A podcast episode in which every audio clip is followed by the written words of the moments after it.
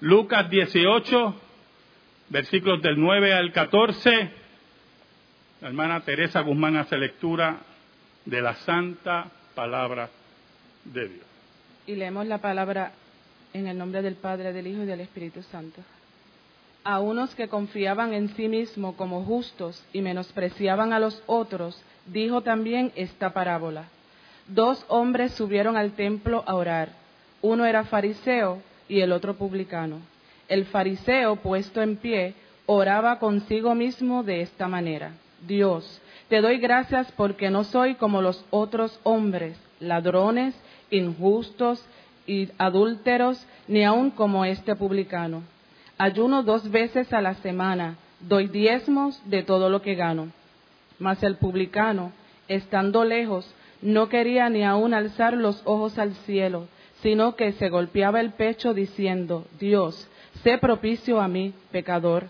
Os digo que éste descendió a su casa justificado antes que el otro, porque cualquiera que se enaltece será humillado, y el que se humilla será enaltecido. Bendiga el Señor su palabra. Cuando yo miro las redes sociales y veo a un grupo de ustedes que visitan la isla, disfrutan de su tiempo de ocio y disfrutan la paz de haber trabajado fuerte, ¿verdad? Y, y de sus frutos, vivir en familia, me da mucha alegría. Porque la búsqueda de paz en medio de un mundo tan violento no es nada malo. La búsqueda de ese remanso, ¿verdad? De ese compartir familiar es muy importante para la salud emocional de cualquier ser humano. Pero una tarde, dos hombres fueron al templo. La asistencia al templo es la búsqueda del rostro de Dios. Como dice el salmista, que va al templo a ver la hermosura de Jehová. Interesante, ¿verdad? En un templo sin imágenes, porque el Dios de Israel no tenía imágenes, él iba allí al templo a ver la hermosura de Dios.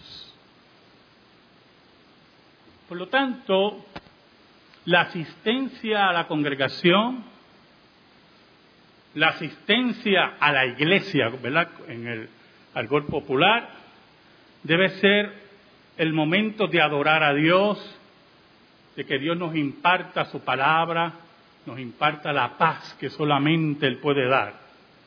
Pero dos hombres subieron al templo y uno iba angustiado y otro iba sin ningún peso, otro iba sin ningún problema, acompañado de su pompa y sus títulos, acompañado de, de su justicia. Y no solamente se conformaba de su justicia, sino que esa justicia necesitaba el desprecio y la humillación del prójimo. Esa superioridad espiritual o aparentemente espiritual necesitaba pisotear a otro ser humano. Oramos.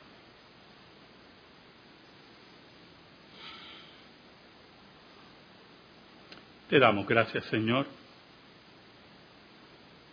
porque tu Espíritu Santo, la tercera persona de la Trinidad que está en medio de nosotros,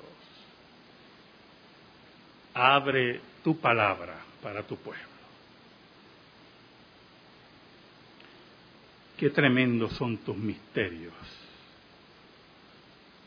Qué cosa increíble es tu palabra. Escóndenos bajo la sombra de la cruz y que tu nombre sea proclamado. Y que llegues al corazón de los tuyos para tu gloria y honra solamente. En el nombre de Jesús. Amén. Y amén. Dos hombres. El primero llegó posiblemente saludado por otros en el templo, posiblemente homenajeado con las expresiones de cariño, inflado en su pecho con su justicia, convencido, totalmente convencido que era la flor innata de la santidad. Y es interesante porque todo eso se reflejaba en sus ademanes. Eso es un detalle que no podemos pasar desapercibido. Ese hombre no fue a buscar paz, él se había construido su propia paz. Él no fue a ver el rostro de Dios. Él ya tenía su propio rostro como el rostro de Dios. Ese hombre no fue a inquirir qué quería Dios de él. Él estaba convencido que sus obras eran lo que Dios quería de él.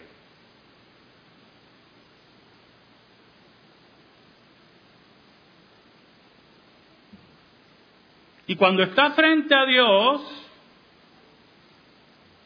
en esa actitud de nuestra piedad, que cuando oramos aquí, cuando cantamos, cuando ofrendamos, cuando oímos la palabra, estamos seguros que estamos frente a Dios. Dice Cristo en el versículo 11, el fariseo puesto en pie, erguido, seguro de su justicia, erguido y seguro, mirando el rostro de Dios con esa desfachatez, con esa poca vergüenza. Allí estaba, de pie, sin ninguna actitud de humillación, orgulloso.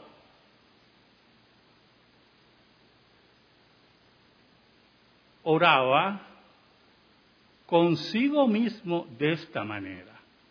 Yo no sé si usted entiende esas palabras.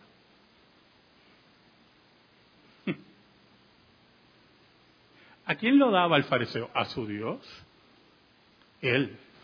Relajado, tranquilo, dueño de la comarca, pobre infeliz.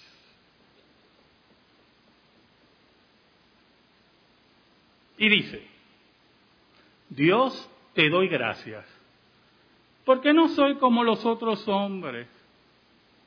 Interesante, ¿verdad, hermano? Los muchachos tienen algo para eso, no lo voy a usar, no es una mala palabra, pero este tipo era un campeón. No soy como los otros hombres, esos gusanitos que hay por ahí, que se arrastran. Yo soy muy especial. Los otros hombres que son ladrones, que son injustos, que son adúlteros, ni aun como este publicano. Es muy importante esa frase que vamos a ver más adelante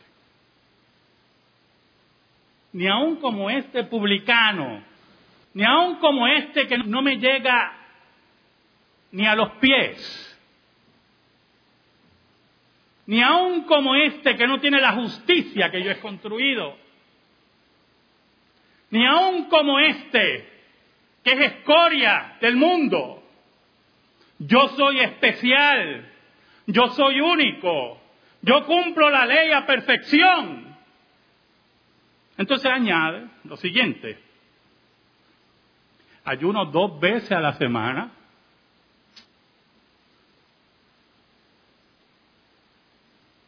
no entendía que sus ayunos eran más bien pasahambres, más nada.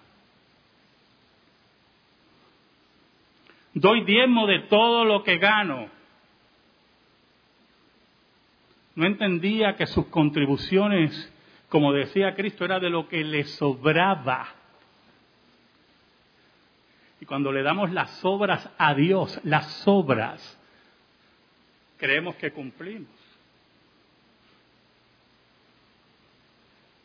Por lo tanto, estos dos hombres llegan al templo, uno con la paz que él se había comprado, con la paz que él se había construido, con la justicia que él buscaba comparándose con otros hombres, orgulloso y erguido ante Dios, como diciéndole, Señor, gracias, gracias, porque soy más que un ser humano. Ahora,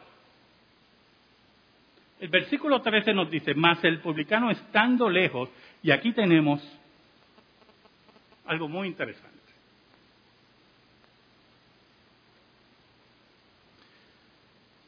Cuando el fariseo dice, y no soy como este publicano, uno cree que está al lado. Pero la Biblia dice que había una distancia entre ellos y tenía que haberla. Porque los fariseos no se codiaban con los publicanos. ¿Y cómo él se da cuenta? en su corazón entenebrecido y caído, identificó a su compatriota. Y había una característica en la creación de esos templos que usted tiene, no puede olvidar. Por ejemplo, la acústica aquí es un total desastre. Y por eso necesitamos micrófonos. Pero en esos templos que no existían los micrófonos, ni tampoco los astorpales. Nada de eso existía. La creación de esos templos se hacía en una forma que la acústica era increíble. Que usted podía estar en una esquina y en la otra esquina lo escuchaban. Por lo tanto, cuando el fariseo dice esas palabras, él está seguro que el publicano lo está escuchando. Así de malo era ese hombre.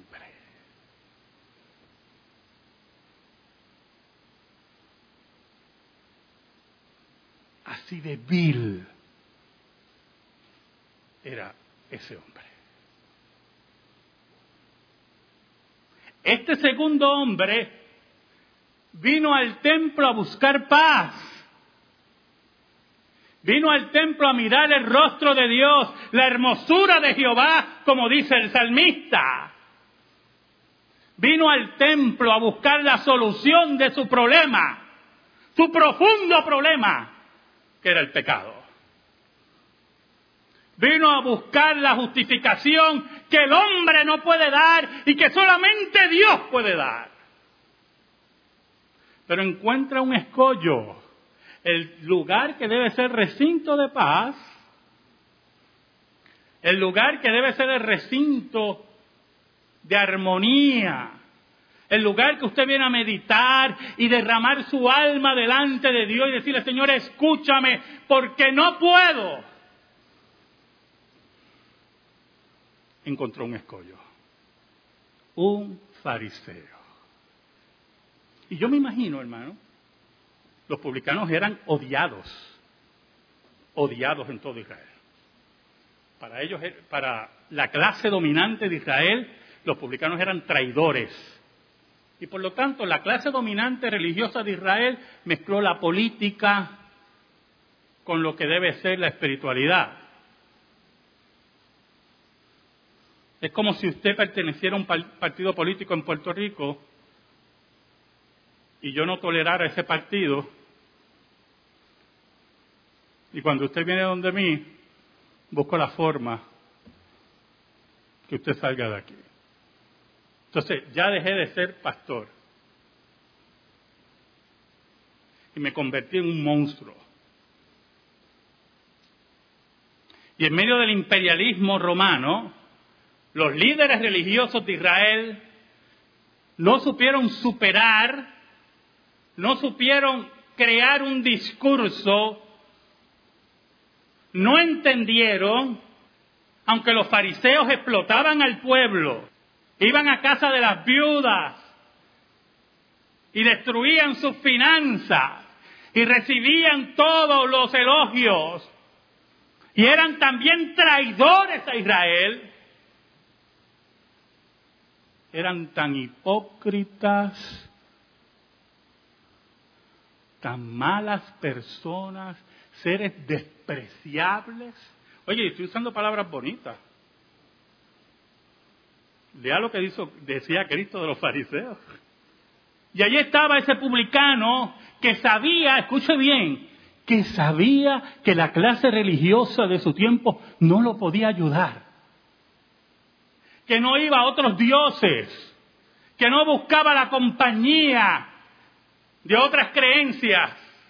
Por lo tanto, en su búsqueda, en su desesperación espiritual, ese, ese que conocía al Dios verdadero,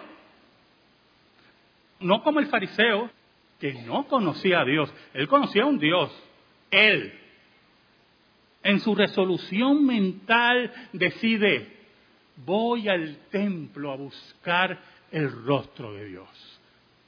Y cuando usted viene aquí, a este lugar, aquí en Cupey, usted viene a buscar el rostro de Dios. Y cuando alguien incapacita esa búsqueda, no pertenece aquí. Y ahí estaba ese hombre. No solamente con su peso pecaminoso, con su preocupación, con el rechazo del pueblo, sino oyendo en el mismo templo, oyendo de lejos que el fariseo le decía escoria, cucaracha. Hay una cantante que usa otros términos, pero no lo voy a usar aquí. Ahora, mire el ademán, hermano. Oiga, qué, tremenda esta parábola. Mire el ademán de este hombre. El fariseo estaba de qué? De pie con su justicia frente a Dios, mira lo que yo puedo hacer. Y este, que sabía de su pobreza espiritual, que Dios había sembrado en él la verdadera fe, que Dios lo había convencido de su condición. Mire cómo dice, más el publicano estando león, no quería ni aún alzar los ojos al cielo. Oiga, cuando oímos a los predicadores modernos, al grupo de payasos que nos rodean, diciendo, decrétale a Dios, Dios, escúchame, y le reclaman al Dios verdadero, al Dios que los puede desaparecer de un día para otro. Vemos la actitud farisaica,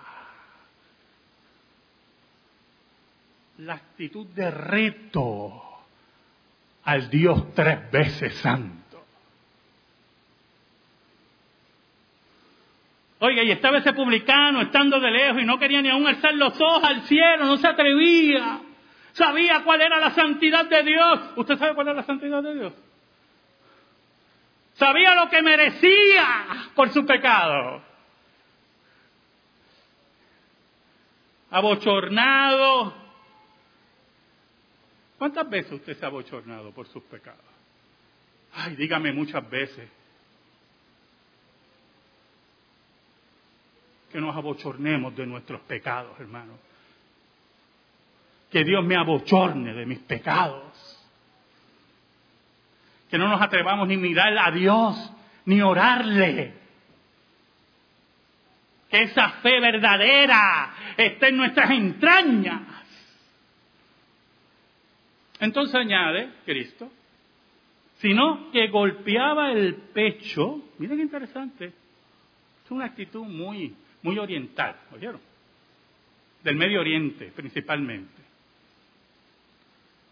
Cuando hay una muerte inesperada, cuando hay un problema serio, cuando es una actitud funeraria y cuando tú tienes lamentos por tus pecados. Se practica mucho en el Medio Oriente darte en el pecho.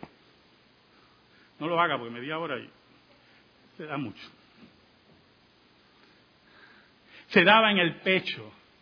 Muy importante esa descripción de Cristo, yo hermano. Una descripción cultural excelente. Se daba en el pecho. Buscaba la forma, hermano, dándose en el pecho de de ese dolor por su pecado. Porque esa es la actitud de darse en el pecho, el dolor, no sé qué hacer con este dolor. Y se daba en el pecho, dice Cristo, se golpeaba, diciendo, Dios, Dios, no tengo nada. Eso es lo que estaba diciendo el hombre, no tengo nada. No tengo que darte, no tengo que presentarte. Si usted tiene algo que presentarle a Dios para justificarse usted, usted no ha aprendido nada. Está en el lugar equivocado. Muchas iglesias arminianas por ahí. No tengo nada, Señor, que darte.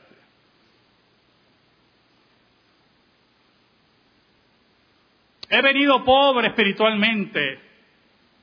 He venido cojo. He venido muerto. Mis compatriotas me odian. Y aún en el medio del templo, donde vengo a buscar la hermosura de tu rostro, hay uno que me reprocha, hay uno que me pisotea, hay uno que me persigue.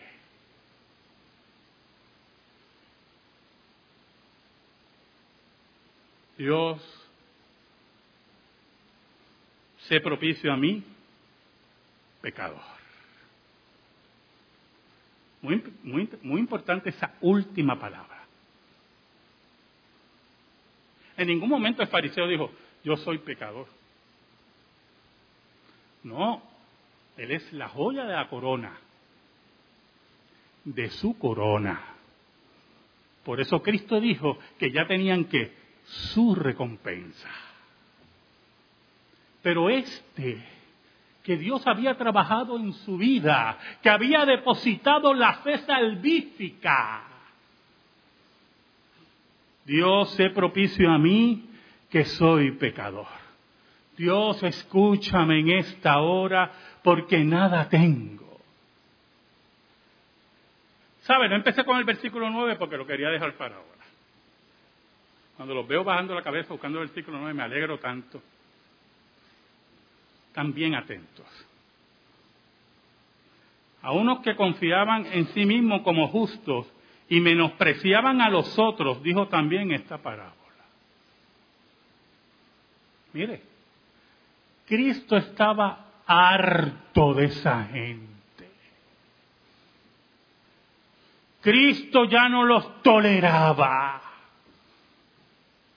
Y usted tiene que entender, y aquí los estudiantes de teología lo saben, que Cristo como Dios era testigo de los actos más deplorables de esos seres humanos. Y él que era Dios tenía la capacidad de castigarlos y exterminarlos de este planeta. Y en obediencia pasiva a su Padre y activa, les enseñaba con mucha paciencia. Oiga la paciencia de Dios. Cristo estaba harto de esa gente. Bueno, llegó un momento que con los discípulos le dijo, ¿hasta cuándo voy a estar con ustedes? Y no hay cosa que más moleste y arte a un verdadero creyente encontrarse con un fariseo y sus obras. Por eso Cristo, la sentencia de Cristo, fue interesante. Os digo que este, el publicano, descendió a su casa Entonces, usted, si lo toma livianamente, viste la justificación, Dios lo declaró justo, tremendo, wow, ese parecía no valía nada, tremendo. No, véalo más, véalo en el contexto histórico, hermano. Le decía a la multitud, esos que ustedes rechazan, esos que ustedes no le predican, esos que ustedes creen que es mugre de la uña, esos, en esos Dios también salva, en esos Dios también los trae, en esos Dios pone la fe salvífica. Os digo que éste descendió a su casa justificado antes que el otro. No es que el otro se, se justificó, no es que este llegó primero y el otro segundo. Es que aquel buscando su justificación y sus obras no la tenía. Y este, que se supone que fuera el último, como dijo Cristo, los últimos serán los primeros. Y añade el, Señor, porque cualquiera que se enaltece será humillado, y el que se humilla será enaltecido. ¿Sabe? Esa última sentencia yo creo que no hay que añadirle mucho, ¿verdad que? Pero vamos a puntualizar algo, muy importante. Escucha lo siguiente. El apóstol Pablo nos dice en Romanos que el amor de Dios es derramado en nuestros corazones por el Espíritu de Dios. Ese amor va dirigido al Padre, a nuestro Dios, no a nosotros mismos. No es para que usted se vea, sabe qué bueno soy. Nada de eso. No es nada de eso. Es el amor del Espíritu de Dios para que usted lo dirija al Padre. Y cuando usted dirige el amor que ha sido depositado por Dios hacia el Padre, usted va a entender que su amor es inmerecido. Que Dios lo amó sin usted merecerlo. Y cuando usted entienda eso, cuando usted entienda eso, usted será exalzado. Amén. Gracias te damos, Señor. Y te pedimos, Señor, en el nombre de Jesús, que tu palabra sea depositada en nuestro corazón. En el nombre de Jesús. Amén. Amén. Estamos en silencio, hermanos.